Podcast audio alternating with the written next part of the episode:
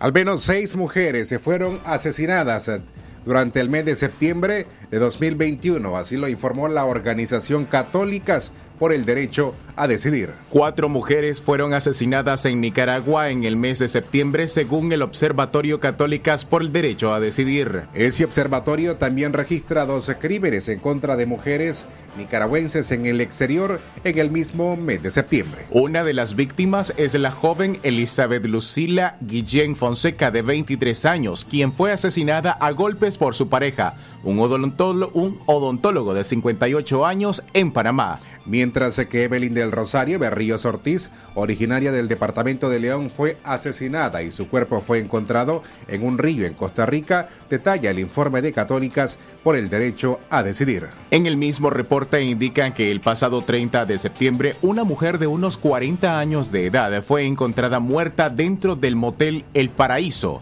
en Managua. El pasado 2 de septiembre, un hijo asesinó a machetazos a su propia madre. Este crimen ocurrió cuando la víctima se encontraba en su vivienda, ubicada en la comunidad bocana de Asa, Yuluguas, jurisdicción en el, en el Caribe norte de Nicaragua. Según Marta Flores, activista de Católicas por el Derecho a Decidir, los agentes de la policía han actuado con pasividad para esclarecer los femicidios. La policía dice que el hijo que mató a su madre en una comunidad del Caribe norte de Nicaragua es enfermo mental, pero no es cierto. Lo que tiene es un mal comportamiento por consumo de drogas, denunció Flores. La feminista hizo un llamado a las autoridades competentes a detener la ola de violencia machista en contra de las mujeres que cada día cobra valiosas vidas de féminas en el país.